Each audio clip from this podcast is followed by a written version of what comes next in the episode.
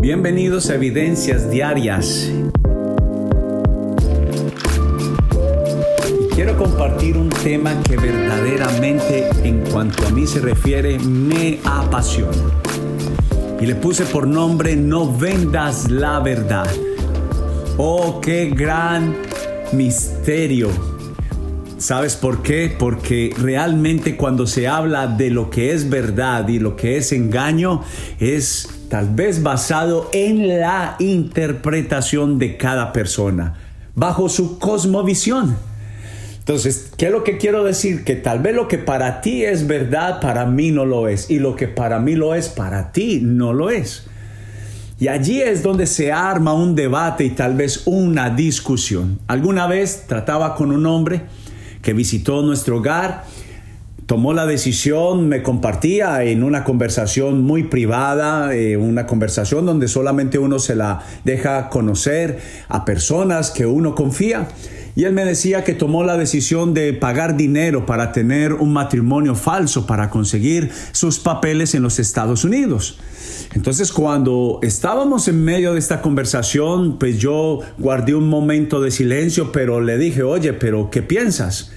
Está bien, es un recurso, pero no necesariamente es lo que se debe de hacer, porque qué tal que algún día se lleguen a dar cuenta. Pues bueno, la persona dice, bueno, al final yo creo que no estoy haciendo nada malo.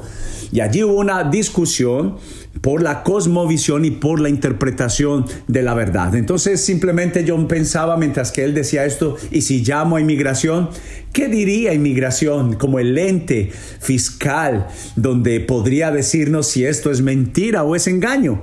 Y allí es donde cada uno pues podría debatir. Mira lo que dijo Jesús en San Juan capítulo 18 versículo 37 teniendo una conversación con alguien que definitivamente sabemos que Pilatos lo que hizo fue lavar sus manos tratando de justificar que no estaba fallando, que no estaba vendiendo sus principios, pero realmente sí lo hizo. Dice, Pilato le dijo, entonces eres un rey. Tú dices que soy un rey, contestó Jesús.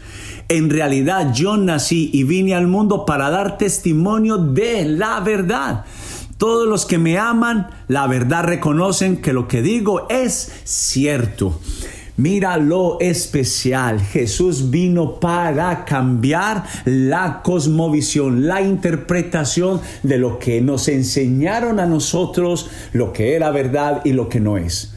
También estoy pensando en la imagen de este padre que recibe una llamada en su casa, contesta a su niño pequeño y es don Juan y cuando el papá se da cuenta que es don Juan, el papá por detrás está haciendo una señal en alto con su mano diciéndole que no diga que el padre no está. Imagínate lo que enseñamos por cultura a nuestros hijos. ¿Qué va a ser de lo que de la vida, del transcurrir de este niño? Pues va a estar basado también en el engaño. Y por eso es importante que nosotros tengamos por claro que la cosmovisión y la interpretación de Dios es diferente. Para mí es uno de los mayores debates y creo yo que es donde está basada mayormente el, el inicio de la bendición o la maldición de una persona. Si una persona permanece en la verdad, conocerá la bendición de Dios. Pero si una persona abre la puerta y vive en pos del engaño, verdaderamente su vida será una vida llena de fracaso. La verdad es la cultura de Dios, es lo que sucede en el reino de Dios, en la casa de Dios, en los hogares y familias de Dios. Así como sucede en una nación que tiene su propia cultura, en la cultura de Dios y en la nación de Dios y en los hogares de Dios se habla la verdad. Cuando somos criados en un ambiente de engaño es lo que conocemos y por consecuencia lo hacemos. Es un sistema y una cultura de corrupción. Lo antinatural lo llamamos normal. Lo normal es la verdad, lo natural de Dios, la naturaleza de Dios es la verdad. En el reino de Dios el ADN, la esencia y naturaleza es la verdad. Para practicar la verdad debo tenerla, no basta solo con conocerla, con escucharla, debo de practicarla paso a paso, uno a uno, venciendo la mentira. Recuerda, no hay mentira blanca, no hay mentira negra ni gris. El color gris es como que ni blanco, como que ni negro. No hay mentira piadosas. Es mentira y punto. Y por eso debemos de reconocer que verdaderamente solamente caminando en la cultura, en la educación, en el sistema de Dios, es verdaderamente la educación a un sistema nuevo, a una cultura nueva, que debo de ser alguien que influencia a otros en este precioso valor y en esta maravillosa verdad. Creo yo que el antídoto contra toda mentira es una dosis no adulterada de la verdad de Dios. Necesitamos una vacuna, hablando de vacunas en este tiempo, una vacuna de la verdad. Inyectémonos la vacuna de la verdad que viene por parte del Espíritu Santo. Cuando Jesús dijo, el Espíritu de Dios los guiará a toda la verdad.